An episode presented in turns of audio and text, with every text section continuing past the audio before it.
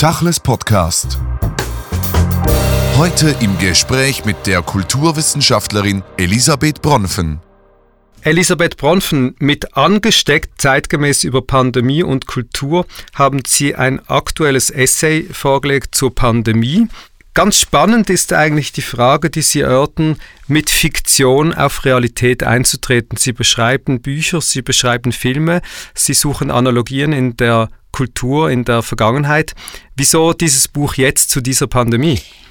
Eigentlich hatte ich natürlich gar nicht vor, dieses Jahr ein Buch über Pandemie, Literatur, Film, Kultur, Psychoanalyse zu schreiben, sondern wollte etwas ganz anderes schreiben. Ich hatte im Frühling ein Forschungssemester und tatsächlich auch einen Plan, den sehr klug auszunutzen. Und dann war es aber eben so, dass eine Freundin mich gebeten hat, mit ihr zusammen ein kurzes Interview zu machen, ganz am Anfang des Lockdowns. Und ich merkte eigentlich erst so im Gespräch mit ihr, wie viel mir eigentlich zu Pandemie einfällt.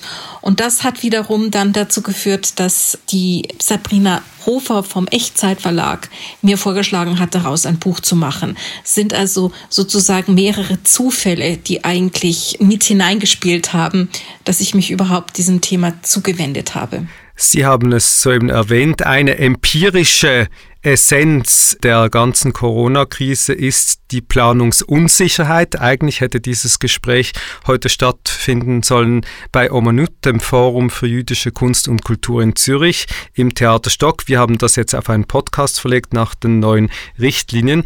Und ich möchte gleich einen Satz von Ihnen vorlesen im Buch, der mir ganz interessant erschienen ist. Sie schreiben, die Covid-19-Pandemie ist im Grunde ein bedeutungsloses Ereignis. Es ist keine von vornherein sinnenthaltende Geschichte und eben deshalb müssen wir für diese wie für jede andere reale Katastrophe Sinnbilder finden. Ist dann effektiv die Fiktion die bessere Antwort auf die Realität als die Realität selber? Also ich würde das eher anders sehen und äh, nochmal festhalten, dass Dinge, die passieren, das sind Ereignisse. Es gibt sicherlich Gründe, warum sie passieren und es ist ganz klar, dass sie Auswirkungen haben. Aber die Gründe sind widersprüchlich und es hängt sehr davon ab, aus welcher Position man die jetzt betrachtet äh, und vor allem die Auswirkungen auch. Und das ist der Moment, wo eigentlich die Frage der Erzählung ins Spiel kommt. Mm, wenn ich sage, es ist ein Ereignis, dann ist das zuerst einmal bedeutungslos. Also es hat für uns zwar schon Bedeutung, aber so wie es erscheint und so wie es sozusagen seine Wirkung hat, ist es ohne Bedeutung. Genau wie das Virus, dem wir ja alle möglichen Bedeutungen zuschreiben möchten, an sich einfach nur eine Krankheit ist. Aber wir müssen daraus eine Geschichte machen. Wo kommt es her? Warum ist es hierher gekommen? Wer ist dafür verantwortlich? Äh, welche Auswirkungen wird es haben? Was können wir daraus lernen? Wie verhalte ich mich dem gegenüber? Wie könnte ich das mit anderen ähm, Krisen, die ich schon erlebt habe oder über die ich etwas weiß, vergleichen? Wie ist das anders? Und so weiter. Und indem wir anfangen, Geschichten zu erzählen, übertragen wir auf dieses Ereignis Sinn. Und wir können gar nicht anders tun, als zu versuchen, uns in der Welt zu orientieren. Das machen wir eigentlich immer. Und in Krisen ist es umso wichtiger, dass wir uns in der Welt orientieren, indem wir uns irgendwie Geschichten erzählen, die aus eben zufälligen Ereignissen einen Sinn stiften, dem eine Kohärenz geben, äh, indem wir dann irgendwie auch für uns jeweils eine bedeutende Rolle spielen. Geschichten erzählen kann man nur, wenn man ein Gedächtnis hat und auch auf etwas referiert. Sie referieren auf das kulturelle Gedächtnis des 20. Jahrhunderts sehr stark, kommt immer wieder vor in Ihrem Buch auch der Bezug zur spanischen Grippe, zu anderen historischen Ereignissen, auf die wir später noch eingehen werden. Dieses kulturelle Gedächtnis, der letzten Monate. Wie haben Sie das wahrgenommen? Wenn man so liest, was geschrieben wird, was in den Medien gesagt wird, dann vermisst man es ein wenig und Ihr Buch ist eigentlich das erste äh, wirkliche Essay, das ausgeprägt auf dieses kulturelle Gedächtnis nochmals eintritt und wirklich Literaturfilme herausgrabt und versucht, die Zukunft eigentlich mit der Gegenwart zu antizipieren aus der Literatur der Vergangenheit. Ja, mir ist eben ganz früh aufgefallen und ich will überhaupt nicht die ähm, äh, Befunde der äh, wissenschaftlichen Experten in Frage stellen. Es ist nur so, die arbeiten mit Formeln, sie arbeiten mit Modellen, sie arbeiten auch mit bestimmten Spekulationen, die aber mm, wie soll ich sagen, philosophisch und auch emotional wenig greifen. Gleichzeitig haben wir verschiedenste Reaktionen, sei das Wut, sei das Verzweiflung, sei das Verwirrung äh, gesehen, die sich in den letzten Monaten immer wieder auch geändert hat, wo Leute versucht haben, den langsamen Wandel des Virus und unsere, äh, unserem Verhalten dem gegenüber wirklich ganz auf ihr jetztes, jetziges Empfinden, also ganz auf die Gegenwart zu lesen. Und mir schien einfach, es ist sinnvoll, nicht zuletzt, weil Epidemiologen das selbst tun, in die Vergangenheit zu gucken, um zu sehen, wie ist denn dort äh, bereits schon mit solchen äh, Pandemien umgegangen.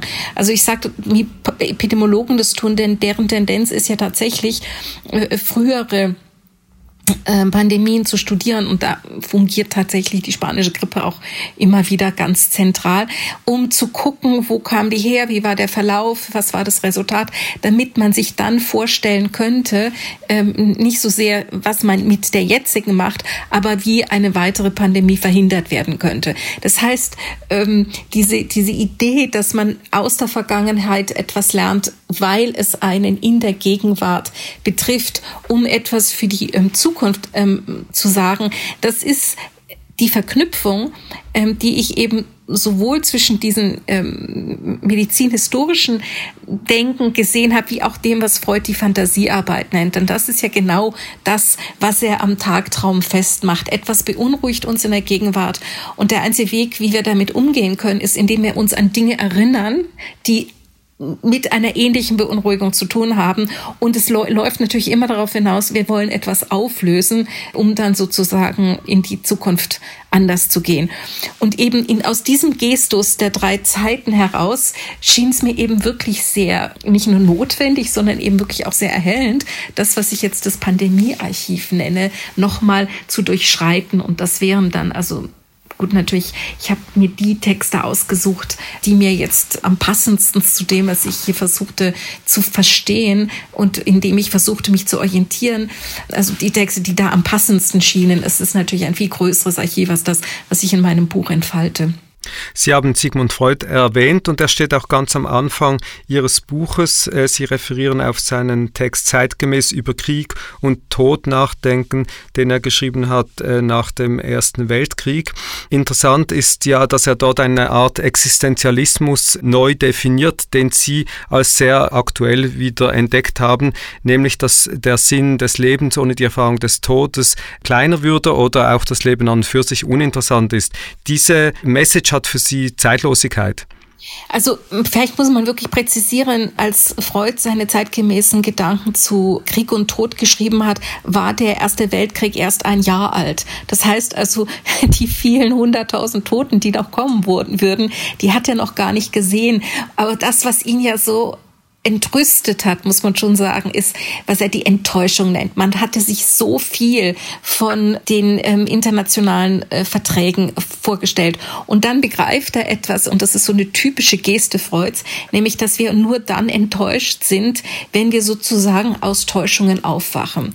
Und die wirklich entscheidende Täuschung, die er angesichts des Massensterbens dieses Ersten Weltkriegs anerkennen muss, ist einfach die Gegenwart des Todes im Leben. Und das führt ihn eben eigentlich zum ersten Mal, das ist ja jetzt 1915, da hat er noch gar nicht angefangen, über den Todestrieb nachzudenken, aber das führt ihn wirklich dazu, festzuhalten, dass die Sterblichkeit und damit auch natürlich einfach die Versehrtheit und Verwundtheit des menschlichen Lebens sozusagen das Vorrangige ist. Und dass unsere Vorstellungen, was Unsterblichkeit betrifft und Unversehrtheit, und äh, Überleben, dass das sozusagen nachträglich kommt und immer mit einer gewissen und für Freud ganz entscheidend notwendigen Täuschung einhergeht. Wir können natürlich nicht durch die Welt gehen und uns die ganze Zeit nur vorstellen, ich bin sterblich und werde bald äh, nicht mehr auf der Welt sein.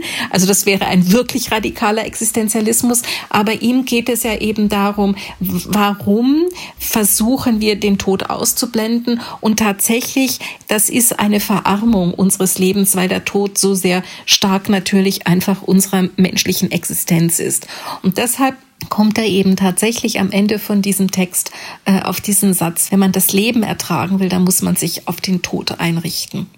Und das ist ja die Analogie auf die ersten Monate der Pandemie im Jahr 2020 der Tod, die Sterblichkeit, die Debatte über in Anführungszeichen Selektion von Patienten auf Intensivstationen, diese ganze Debatte hat die Gesellschaft sehr stark geprägt und am Anfang auch irgendwie überfordert, als ob man vorher nie darüber nachgedacht hätte. Das heißt, da gibt es eine starke Analogie zu damals. Ge genau. Also es geht mir nun wirklich überhaupt nicht darum, zu sagen, alle Leute sollen jetzt einfach sterben. Ganz im Gegenteil. Es geht mir eher darum, nachzufragen, warum war man so erstaunt? Weil das ist eben die Haltung, die Freud hat. Warum sind wir so erstaunt, dass dieser Krieg ausgebrochen ist? Was hätten wir vielleicht vorher wissen müssen oder wieder wissen müssen? Also welches Wissen hätten wir äh, sozusagen vor Augen haben müssen, um das möglicherweise zu verhindern, beziehungsweise um nicht so erstaunt zu sein? Und das, denke ich, ähm, ist auch das, was dann im März passiert ist, weil da sind ja mehrere Momente des Nicht-Hinsehens. Wir hätten ja eigentlich Monate gehabt, denn der Coronavirus ist ja in, in China schon Ende 19 ausgebrochen, deswegen heißt er ja auch auch Covid-19. Aber man wollte das irgendwie nicht wahrhaben, so im Sinne von, ja, das ist weit weg, das betrifft uns nicht. Aber es geht ja noch viel weiter. Als ich dann also mein äh, Buch recherchierte, bin ich auch auf etwas gestoßen, dass es nämlich in den USA eine Pandemiesimulation gegeben hat. Das ist die vierte. Unter Obama hat es äh, schon drei gegeben in Bezug auf Ebola, wo man sozusagen etwas durchspielt. Und das, was man durchspielte, ist erschütternd nahe an dem, was dann auch passiert ist. Nämlich jemand, ähm, ein, ein amerikanischer Geschäftsmann, äh, verlässt China, reist in, in Chicago ein, trifft seinen Sohn. Er hat jetzt den Virus. Der Sohn geht auf ein großes Fest oder ein großes Fußballspiel und wird so sozusagen zum Superspreader. Und dann schaut, hat man dann eben wirklich in Echtzeit nachgespielt, zusammen mit äh, der Mayo Clinic und dem Roten Kreuz, dem Homeland Defense, dem Pentagon und vielen ähm, Staaten, inklusive New York und Illinois, was dann im August wäre. Und der Sinn der Simulation war ja herauszufinden, wo die Schwachstellen sind. Diese ganze Information wurde dann der äh, Trump-Regierung im Oktober übergeben, hat aber nicht dazu geführt, dass man die irgendwie ernst genommen hat. Und das kann man jetzt eben noch mal weiterdenken denken. Also nicht nur, warum haben wir im März gedacht, uns betrifft das nicht, aber auch, warum nicht die äh, Maßnahmen äh, ergriffen, die wir hätten damals schon ergreifen sollen. Und ich glaube, das hat tatsächlich mit der Vorstellung der Verwundeten Unverwundbarkeit beziehungsweise der Unverwundbarkeit zu tun. Nochmal nicht nur, es ist weit weg, sondern es betrifft uns nicht. Wir werden schon überleben. Also ich überlebe, das ist sozusagen der Kernsatz, den Freud in seinen ganzen Schriften zu äh, der Arbeit von Fantasie immer wieder hervorhebt. Ähm, der, die einzelne Figur in ihrem Tagtraum, und das finden wir ja dann auch in, in Filmen oder in literarischen Texten, die geht davon aus, mir wird nichts passieren, ich werde überleben. Und das ist notwendig notwendig. Also das darf man wirklich nicht unterschreiben äh, äh, missverstehen. Es ist notwendig, dass wir an unser eigenes Überleben glauben, an unsere Unverwundbarkeit. Aber wir müssen gleichzeitig nicht den Widerspruch denken können, dass das natürlich eine Illusion ist. Und eine Illusion, die eigentlich in einem Begriff dann mündet. Sie schließen dann an mit einem Essay über den Begriff der Geschichte von Walter Benjamin, der den Begriff Jetztzeit formuliert und darauf referiert, dass eigentlich ein Kontinuum unterbrochen wird in einer voranschreitenden Zeit. Das hat Potenzial für grundsätzliche Umwälzungen in der Gesellschaft, schreiben Sie. Aber diese Jetztzeit, das ist ja dann letztlich auch eine ganz neue Form des Existenzialismus in der Situation, in der man lebt, also in der wir jetzt leben während der Pandemie. Genau, die Jetztzeit, also ich greife den Begriff von Benjamin auf, wende ihn ein bisschen in eine andere Richtung, weil Benjamin ging es einfach wirklich ganz konkret um die Revolution, äh, von der er meinte, dass die in den 20er Jahren stattfinden könnte. Aber die Jetztzeit ist ja für ihn, was er sagt, ein Sprung in der Zeit, also ein Sprung aus dem, was man das Gewöhnliche nennen kann. Es ist eine andere Art der Zeitrechnung, in der etwas passieren könnte. Also es ist eine Situation der Möglichkeit. Und das fand ich tatsächlich ein ganz gutes Denkbild für die Situation, in der wir uns ab dem März gefund, befunden haben, weil wir hatten ja wirklich im März diese erstaunliche Erfahrung eines absoluten Stillstands eines globalen Stillstands, wo wir nicht mehr in, in der normal, also dem, was man das Normale nannte, war und noch nicht genau wissen, wie das neue Normale aussieht. Und ähm, in dieser angehaltenen Zeit, das war dann eben so meine These, könnte man wirklich auch über das nachdenken, aus was aus dem wir herausgefallen sind, um auch darüber nachzudenken, wie wollen wir eigentlich dass das, wohin wir dann irgendwann mal gehen werden, also diese neue Normalität, wie soll die dann aussehen? Und da fand ich es eben schon interessant, so viele literarische Texte anzuschauen, in der genau das so beschrieben wird. Also ob das jetzt Camus ist oder ob das Mary Shelley ist oder selbst Boccaccio. Diese Zeit einer Pandemie ist eben eine Zeit, in der man aus der Normalität rausgefallen ist. Und die Frage ist, wie weit inwieweit führt es zu neuen Erkenntnissen oder inwieweit führt es dann dazu, dass man am Ende doch wieder ausblendet, was man erlebt und erfahren hat, um dann einfach wieder normal weiterzumachen.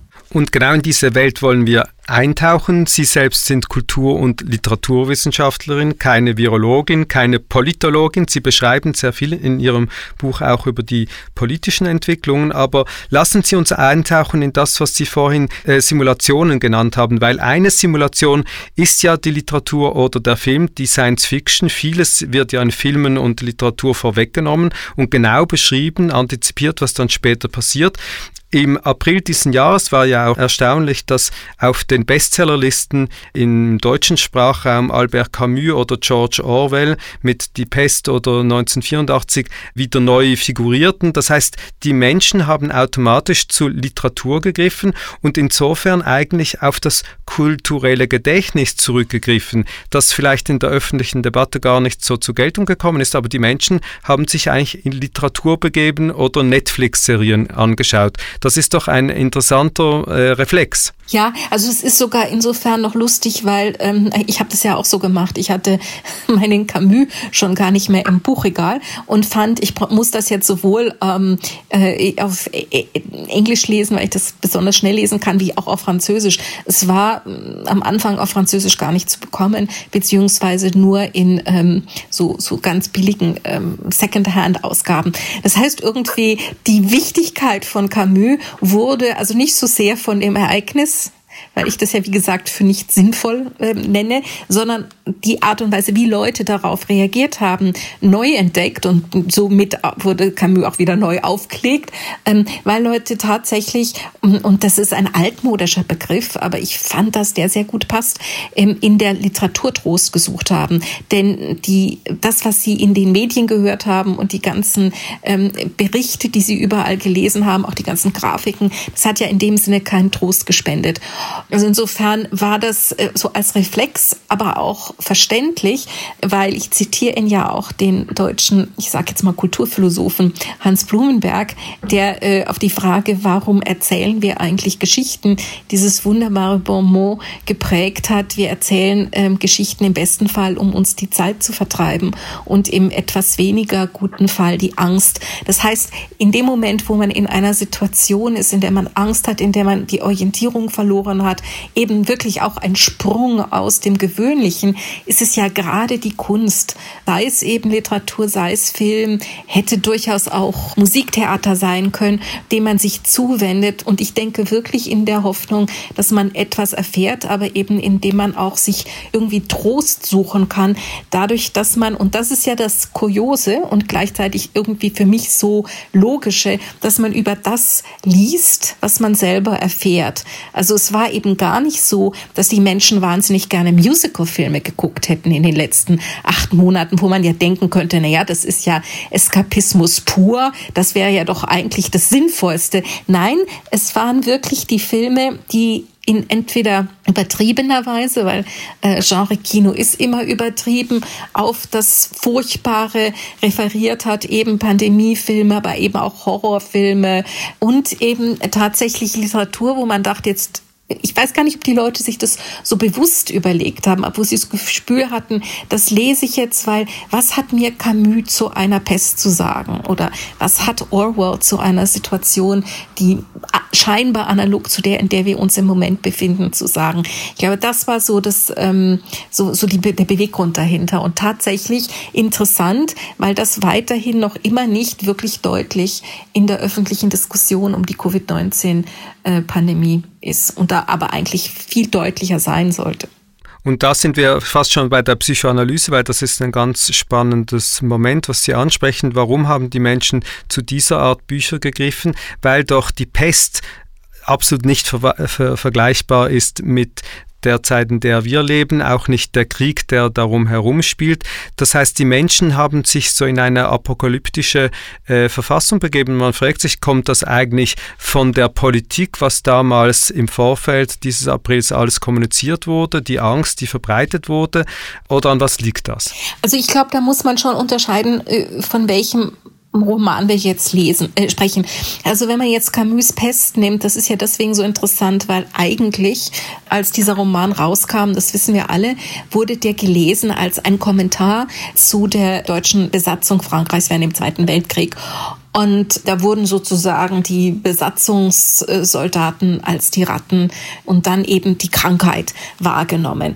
Und als wir das jetzt gelesen haben, denke ich aber, haben wir das viel wörtlicher gelesen als eine Situation, abgeriegelt zu sein, weil das ist ja das Wichtige an dieser Stadt bei Camus. Niemand kann rein und raus, also außer natürlich die der Schwarzhandel, der betrieben wird, aber abge sozusagen eingekesselt sein für einen gewissen Zeitraum, etwa ein Jahr, mit einer Krankheit und die verschiedenen Stadien, die die Menschen durchlaufen. Ich habe das Gefühl, die Pest wurde eher verhältnismäßig wörtlich gelesen. Für mich war das dann ein Buch, was ich mit den äh, Arbeiten von Kubler-Ross zu Trauer verglichen habe, weil Kubler-Ross kommt ja auf so fünf Stadien die man durchlaufen muss in einem Trauerprozess. Und so habe ich eigentlich den Roman von Camus gelesen als die verschiedenen Stadien, die man durchläuft, wenn einem so etwas widerfährt, wie dass man eben Teilweise waren, waren die Grenzen ja auch tatsächlich abgesperrt oder für eine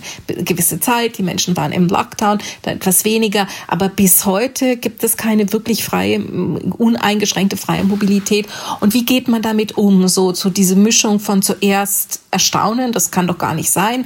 Dann, oh wie furchtbar, aber wir müssen uns auflehnen. Dann irgendwie ein sich arrangieren, wo man dann verschiedene Positionen des Heldenhaften oder eben des Niesnutzers äh, einnehmen kann, bis hin zu der Erschöpfung, wo man merkt, es wird jetzt noch endlos lange dauern und man will eigentlich gar nicht, aber man kann eigentlich gar nicht anders, bis dann eben man merkt, so jetzt langsam geht es vorbei und dann eben die Feier, es ist vorbei. Wenn man jetzt aber andere literarische Texte anschaut und für mich war da eben Mary Shelleys The Last Man, also der letzte Mann, so entscheiden. Das ist tatsächlich ein postapokalyptischer Roman. Also ich sage jetzt postapokalyptisch, weil es läuft wirklich auf das Ende der Menschheit hinaus mit der Ausnahme von einem einzigen Überlebenden. Und dieses postapokalyptische fand ich dann so interessant, als ich darüber nachgedacht habe, rückwirkend, weil wir ja am Anfang der Pandemie uns so daran erfreut haben, Bilder zu sehen, wo gar keine Menschen mehr waren, sondern eben nur, was weiß ich, Delfine in Venedig oder Panda-Bären auf den Straßen von Haifa. Also so die Idee, da, so sähe die Welt aus, wenn die Menschen nicht da sind, beziehungsweise nicht mehr da sind. Also es sind wie zwei ganz unterschiedliche Trostgeschichten. Das eine damit kann ich etwas anfangen, weil das sind die Stadien, durch die ich jetzt durchlaufen muss. Und das andere, eben kurioserweise, ich denke mich einfach aus der Welt raus. Und da fragen Sie auch, ist eigentlich das Aussterben der menschlichen Rasse als Warnung zu verstehen? War alles nur die Fantasie eines immunen Träumers, der in der ersten Szene des Films morgens aufwacht, das äh, zu The Last Man of the Earth? Es ist eigentlich eine fiktionale Dystopie. Also jetzt bei dem Film, das, der basiert ja nun gar nicht auf dem Roman von Mary Shelley. Das ist an sich was ganz anderes, hat aber interessanterweise den gleichen Titel, weil es wirklich diese Fantasie ist und das, das da muss man auch wieder präzise sein. Es heißt ja The Last Man, also der letzte Mensch der hat sich ja wunderbar eigentlich mit diesem apokalyptischen äh, Szenarium eingelebt. Also er weiß ganz genau, was er jeden Morgen machen muss, wie er irgendwie die Leichen entsorgen muss, wie er sich neuen Sprit holt, wie er Essen holt und wie er sich gegen den nächtlichen Angriff des Virus, der kommt dann nämlich hauptsächlich nachts und äh, noch dazu in der Form von vielen Vampiren, wie er sich dagegen wehren kann. Das ist aber, und das kommt noch eine andere, ähm, andere Aspekt hinzu, der, glaube ich, ganz wichtig ist. Wir nennen das jetzt apokalyptisch oder postapokalyptisch, aber eigentlich sind das ja Überlebensfilme, also Survivor Tales, weil irgendjemand überlebt ja, selbst wenn jetzt in dem Last Man, in dem Film, unser Held in allen Versionen, da gibt es ja mehrere Remakes von, abstirbt, während beim, in dem Roman von Mary Shelley ja der Erzähler bis zum Schluss überlebt. Ähm, die Idee oder man muss sagen, die Wette von der Literatur wie auch vom Kino ist ja, irgendjemand ist ja übrig geblieben, weil irgendjemand erzählt diese Geschichte.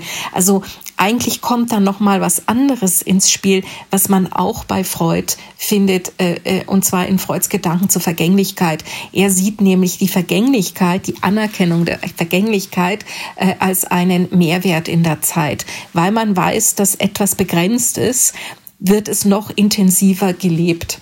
Und ich habe das Gefühl, wenn man das jetzt hier so auf diese ganzen Erzählungen überträgt, ist, wir steigern uns emotional und empathisch, also intellektuell auch auf diese Endzeitgeschichten ein, weil sie uns dieses Szenario in einer ganz exzessiven Art und Weise erleben, also nah miterleben lassen und sozusagen dann rückwirkend auf die Situation, in der wir sind, die ja bei weitem viel weniger exzessiv ist. Wir sind ja nicht in irgendeiner Weise äh, während dieser Covid-19-Pandemie in der Nähe eines apokalyptischen Szenarios gewesen. Deswegen fand ich das immer so erstaunlich, wenn Leute dann immer meinten, ja, in diesen apokalyptischen Zeiten, da dachte ich mir dann, ähm, gut, da wisst ihr aber nicht, was die Apokalypse bedeutet, weil das Ende der Welt ist wirklich Gottlob nicht in Sicht. Es ist ja was anderes in Sicht, nämlich das Ende von einer bestimmten Art des globalen Lebens und der Anfang von einer anderen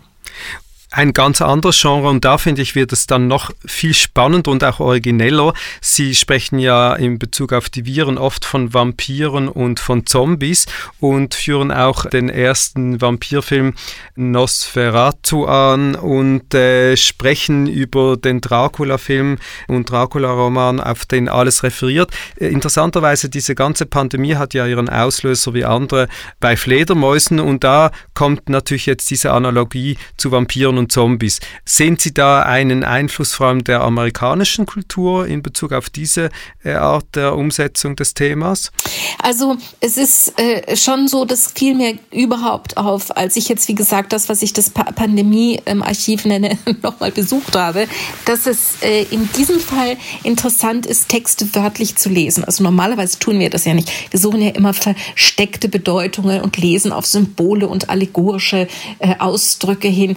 Aber wenn man Nosferatu einfach mit dem Blick, ich sitze jetzt hier im Lockdown oder ich sitze jetzt hier zumindest eingeschränkt in meinen Bewegungen, weil vor meinem Fenster und meiner Tür eine Pandemie wütet, dann merkt man, das ist ja eigentlich gar kein oder es ist nicht ausschließlich das, was wir denken, nämlich ein Vampirfilm, sondern es, es zeichnet ja wirklich ganz präzise die Entwicklung einer Pandemie nach. Und obwohl ich dann nach nachdem ich das so hm, gesehen habe, auch ein bisschen recherchiert habe und gemerkt habe, dass auch Virologen davon sprechen, dass Viren sozusagen in einem Bereich zwischen Leben und Tod sind, ist das bei Nosferatu äh, doch schon noch mal ganz äh, bezeichnend. Und darf man nicht vergessen, es ist jetzt deutsches Kino, das ist Weimar Kino, das ist ein Film, der kurz nach dem Ersten Weltkrieg ähm, kommt. Und das heißt, der sich sozusagen auf das Massensterben im Ersten Weltkrieg zurücklesen lässt, aber eben auch auf die spanische Grippe.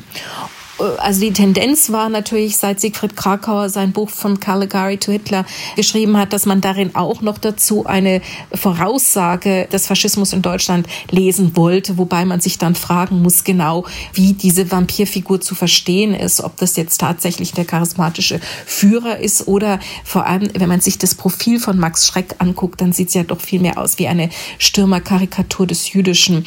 Aber all das weggedacht, habe ich gedacht, drei Viertel des Films hat überhaupt nichts mit dem Vampir, der in diese kleine deutsche Stadt kommt, um diese Frau zu beißen, die sich dann opfert. Also er ist sie nie sowieso verliebt, aber sie opfert sich dann, lässt ihn die ganze Nacht bei ihr sein, damit er dann stirbt, sondern wir sehen wirklich, wie der er beißt Leute, also er ist wie, wie gesagt die große Verkörperung eines sonst unsichtbaren Virus, wie sich das langsam von Hafenstadt zu Hafenstadt bewegt, zusammen mit dem Schiff, auf dem der mit seinen Särgen unten nachts schläft, also tags, tags beschläft und nachts dann herumwandert. Das heißt, diese Verknüpfung von wie kann eigentlich, wo kommt eigentlich die Infektion her und wie bewegt sie sich, wird über die Verkörperung dieser Schauerfigur deutlich gemacht. Und das wird dann natürlich, weil man sagen kann, das ist eine Verfilmung von Stokers Dracula und danach gibt es ja mehrere amerikanische, also Hollywood-Verfilmungen von Dracula. Das wird dann sozusagen nochmal, also fast selber wie ein literarischer Virus transportiert. Also wir bewegen uns sozusagen vom Viktorianismus in England und den Ängsten gegenüber dem, also osteuropäischen Raum und die ganze Immigration aus Osteuropa, auch die jüdische Immigration aus Osteuropa nach London Ende des ähm, 19. Äh, Jahrhunderts über diese Weimarer Verarbeitung zu ganz anderen Vampirgeschichten dann wiederum in den USA. Also ich würde sagen, das ist wie so eine transkulturelle Infektion des kulturellen Imaginären. Und habe sehr interessant gefunden, Sie erwähnen ja dann auch Siegfried äh, Krakauer, der Kulturkritiker, damals äh, in der Weimarer Republik, wenn ich das richtig erinnere, und auf seinen Text von Caligari zu Hitler. Da zeigt sich, dass sehr viel Politisches in diesen Filmen drin war, in den Stummfilmen, aber auch in den Filmen, die danach kamen. Also seine These, und ich denke, die These stimmt schon, ähm, ist eben die, das Kino weiß etwas, weil es wie das kulturelle Unbewusste funktioniert. Das Kino weiß etwas, was wir noch nicht wissen, was sich erst nachträglich gezeigt haben wird. Und diese These, dass im Kino etwas verschriftet wird, sich verdichtet, Krakau ist natürlich auch ganz stark von Freud beeinflusst in seinem Denken, dass sich sozusagen im Kino als, als die Manifestation äh, des kulturellen äh, Unbewussten etwas zeigt, etwas gelesen, also sozusagen vorausgesagt wird in Form von Spekulationen, was nachträglich äh, sich dann wirklich bewahrheiten wird. Ich denke, das ist genau diese kuriose Zeitlichkeit, die wir auch bei den Pandemiefilmen jetzt äh, sehen. Denn der Film, der am meisten geschaut wurde im März, der jetzt wirklich auch als eine Art unheimlicher Vorgänger von Covid-19 gesehen wird, ist natürlich ähm, Steven Soderberghs Contagion. Und wenn man den jetzt anschaut, der ist eigentlich von 2011 und bezog sich damals auf SARS. Wenn man den jetzt anschaut, muss man schon sagen, da wurde ja etwas schon mal durchgespielt. Aber als das damals auf, ins Kino kam, hat man das nicht sehen können oder wollen.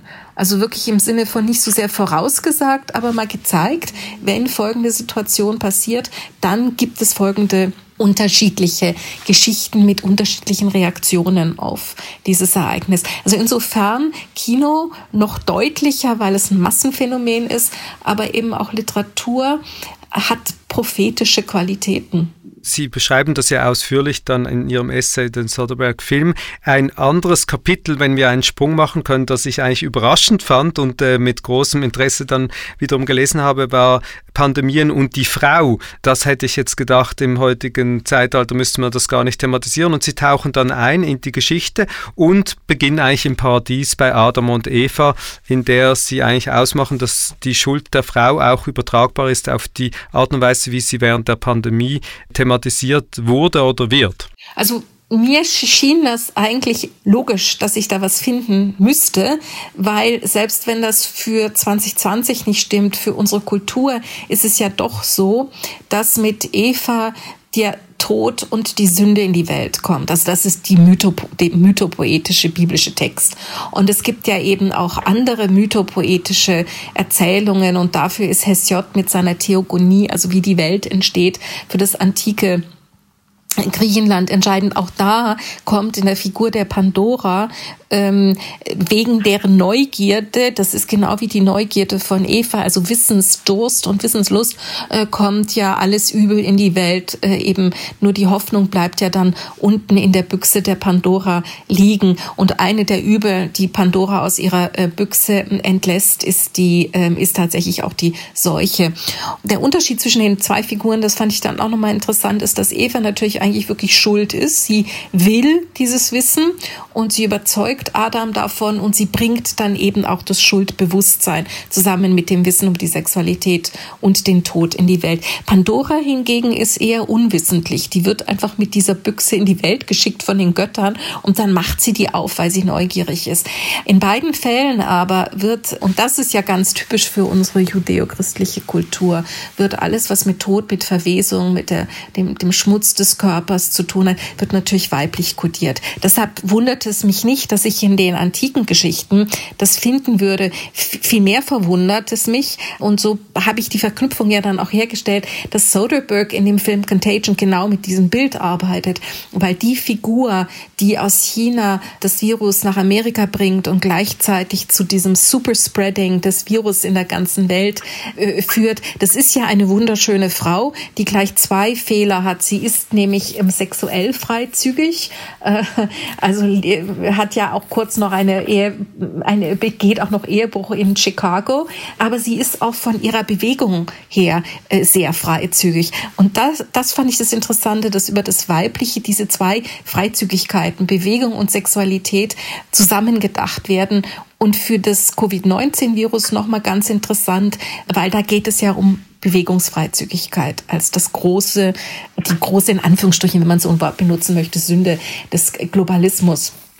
Und dann fand ich es schon interessant, wie etwas wie, äh, wie immer wieder Pandemien über weibliche Figuren, denen man dann diese Schuld zuweisen konnte, verhandelt wurden. Und da war für mich eigentlich die faszinierendste Figur, die ich, bis ich angefangen habe, dieses Buch zu schreiben, gar nicht kannte, die Typhoid Mary, nämlich diese irische Immigrantin, die in New York während einem Typhusausbruch dann als Superspreader definiert wird, selber aber nie erkrankt und deswegen denkt, es stimmt alles überhaupt nicht, was die von mir behaupten. Und die ist ja eben genau diese zwei Dinge. Sie ist ähm, von, ihren Bewe von der Bewegung her freizügig, weil sie ist eben eine Angestellte, eine Köchin, kann sich also sozusagen von einem Haushalt zum anderen bewegen und auch einfach äh, verschwinden, ist zudem aus dem Ausland, also eine Immigrantin aus Irland, kommt aus der unteren Schicht und wird dadurch auch als sexuell zwiespältig wahrgenommen. Und genau bei diesem Thema sind wir auch nahe beim Thema Stigmatisierung von Minderheiten oder von Gruppen, die dann innerhalb der Pandemie benannt werden. Bei uns während Corona war es zuerst waren es die Alten, dann die Jungen, die jeweils stigmatisiert wurden. Wenn man jetzt in die Literatur schaut und in die Analogien, die Sie aufführen, diese Art von Stigmatisierung und Schuldzuschreibungen, wie stark würden Sie sagen, hat sich dieses Bild, dass jemand schuld ist, auch ins Heute wieder übertragen? Also komischerweise sehr, und zwar aber erst im Laufe der Zeit. Also grundsätzlich ist es ja so, in der ganzen Literatur kommen Pandemien immer von außen. Und dann ist es interessant zu gucken, was ist das Außen? Also in der Literatur im 18. und 19. Jahrhundert ist es dann meistens Nordafrika und der Orient. Später, gerade für die ähm, amerikanischen Filme der 50er, 60er Jahre, ist es dann natürlich entweder Sowjetunion oder Kuba. Kuba ist näher, also funktioniert es besser. Und eben seit äh, 20 Jahren China. Und das hat sich ja bis heute durchgezogen. Also das ist ja einer der Stigmatisierungsstränge, die wir nicht nur von äh, dem amerikanischen Präsidenten hören, der vom Chinese Virus geredet hat, sondern tatsächlich auch in der Schweiz erlebt haben äh, nämlich die Stigmatisierung der ähm, Menschen aus China. Äh, waren das jetzt Studenten, waren das jetzt Handelsreisende und so weiter. Ähm, aber dann ging die Stigmatisierung weiter, die am Anfang ja nicht da war, weil wir am Anfang eher Solidarität hatten. Und dass diese Stigmatisierung weitergeht, finde ich interessant, weil es mir zeigt, man muss für dieses Ereignis. Deswegen sage ich immer, das Ereignis selber ist nicht sinnhaft. Aber man muss das sinnhaft machen. Und dafür erzählt man Geschichten. Und diese Geschichten brauchen Schuldige und sie brauchen Helden. Also wir, wir, wir erzählen immer Geschichten aus unserer Perspektive, also wenn man das jetzt freudianisch denkt, aus unserer Perspektive, weil Geschichten sind ja immer eine Art Tagtraum. Und in diesen Tagträumen erfüllen wir uns unsere Wünsche und sind die Helden. Aber damit wir Helden und Heldinnen sein können, brauchen wir natürlich auch Leute, gegen die wir uns durchsetzen müssen. Und deswegen ist diese Frage der Stigmatisierung so entscheidend. Leute, die wir irgendwie verantwortlich machen können, schuldig machen können und die wir, wenn wir uns vorstellen, dass wir sie überwinden, äh, dann die Funktion haben, dass wir denken, dass wir auch die Krankheit überwunden haben. Das sind alles Versuche, der, dem Virus, der unsichtbar ist, der sich nicht logisch verhält, äh, eine Art äh, Gestalt zu geben, gegen die wir dann angehen können. Und das sind dann eben, genau wie Sie gesagt haben, mal die Jungen, mal die Alten, mal die Partylustigen, mal die Unvorsichtigen und so weiter. Es ist ja interessant, dass mit dem Erzählen in der Art und Weise, wie wir in Erzählungen Dinge als Allegorie, als Metaphorik oder wie auch immer beschreiben, fangen wir ja oft oder können wir die Realität oft viel besser einfangen, als das zum Beispiel in den vergangenen Monaten in der Debatte Philosophen getan haben, Theoretiker getan haben, die ja jahrzehntelang forschen und dann sind sie irgendwie überfordert mit der Realität, wenn sie diese beschreiben sollten oder auch Szenarien vielleicht vordenken könnten.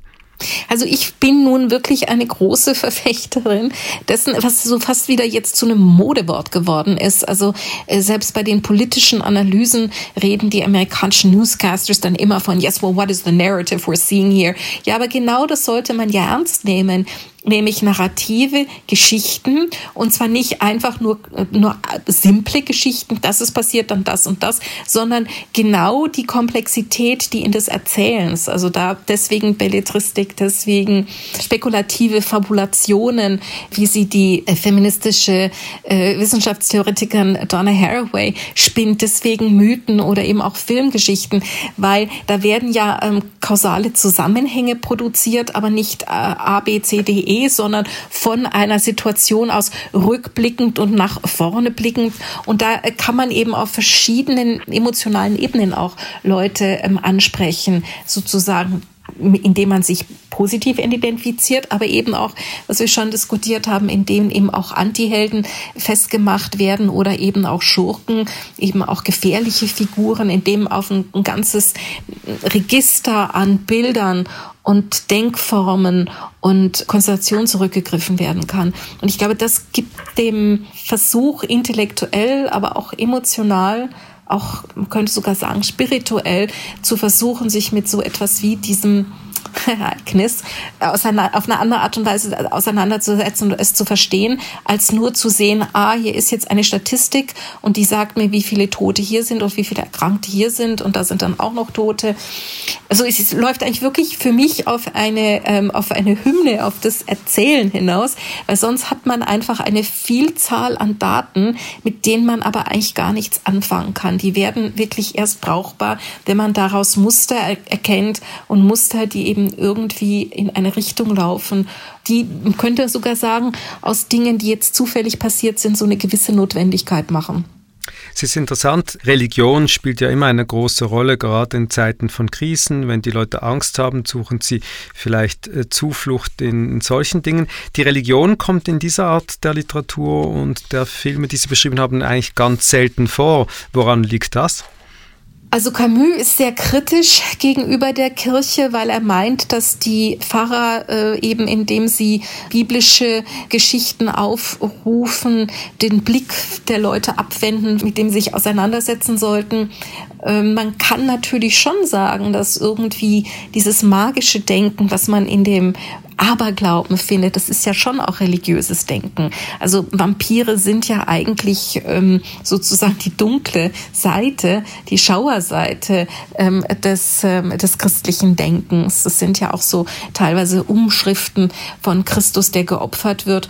Und wie gesagt, ich habe dann auf der Suche nach der Verbindung von Weiblichkeit und äh, Seuche bin ich dann noch auf was anderes gestoßen, was wirklich mit der Idee der Apokalypse zu tun hat. Die Apokalypse kommt ja eben auch aus dem Biblischen Text. Also insofern es sind, es sind schon, aber eben nur Fragmente des religiösen Denkens. Und in der Apokalypse findet man ja eben nicht nur die ganzen vier Reiter, der Apokalypse, die für Gott und die und für die Rache an den Menschen reiten, sondern eben auch meine eine andere Lieblingsfigur von mir, die Hure Babylon. Wir produzieren diesen Podcast zusammen mit Omanut, dem Forum für jüdische Kunst und Kultur. Und lassen Sie uns am Schluss auch noch ein wenig über diese jüdische Kunst und Kultur oder beziehungsweise jüdische Literatur sprechen. Sie selbst sind Literaturwissenschaftlerin. Sehen Sie äh, in den Zugängen der verschiedenen Autorinnen und Autoren, auch weit darüber hinaus, was Sie im Buch selbst erwähnt haben, Unterschiede, wenn es darum geht, solche Krisen literarisch festzuhalten? Also die Filme tendieren dazu, das Überleben in den Vordergrund zu rücken. Das heißt also, Helden und Heldinnen äh, aufzubauen, die gegen Schurken kämpfen, diese dann sozusagen überwinden und gleichzeitig damit auch die Pandemie. Die Literatur und da wäre jetzt wieder Camus entscheidend, läuft eher darauf hinaus, und das ist dann viel näher an dem Denken von Freud, dass man nämlich am Ende von einer Krise vielleicht etwas zuerst einmal verstanden hat, dass man aber dann doch lieber das, was man begriffen hat, vergisst. Und deshalb die Warnung, und diese Warnung findet man eigentlich äh, fast in allen literarischen Texten, dass dieses Nicht-Hinschauen, also dieses Nicht-Sehen wollen oder dieses Vergessen wollen, ignorant sein wollen, dass man dadurch vermeintlich wieder zu einer gewissen Unschuld zurückkommt, aber dass das ein falsches Sehen ist. Das wäre dann eben wirklich diese, diese Denkfigur von Freud, dass wir äh, zwar verstehen müssen, warum wir Tagträume brauchen, warum wir Fantasien brauchen, warum wir unsere Illusionen brauchen, aber wie gefährlich es ist, an diesen Illusionen festzuhalten.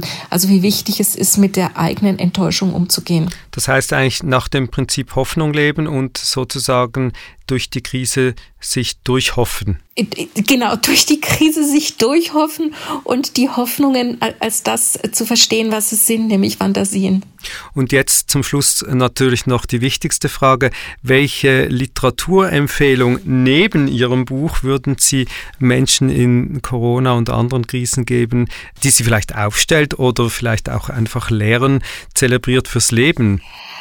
Also da gehe ich jetzt nochmal auf die Figur von Mary Shelley ein, der kleine Lionel, der am Ende, der Erzähler seiner Memoiren, der am Ende überlebt und von Kahn zu Kahn, mit seinem Kahn, oder Kahn ist jetzt übertrieben, mit seinem Boot und einem bisschen Proviant, einem äh, streunenden Hund und ein paar Büchern von Hafen zu Hafen fährt. Und das Buch, was bei ihm nie fehlen darf, das wäre jetzt auch das, was ich allen Leuten ans Herz lehnen möchte, nämlich die gesammelten Werke von William Shakespeare. Dort findet man alles, was man braucht, um zu überleben. Elisabeth Bronfen, vielen Dank für das Gespräch. Das Buch Angesteckt Zeitgemäßes über Pandemie und Kultur ist erschienen im Echtzeitverlag und empfehlen wir sehr für die Lektüre. Tachles Podcast.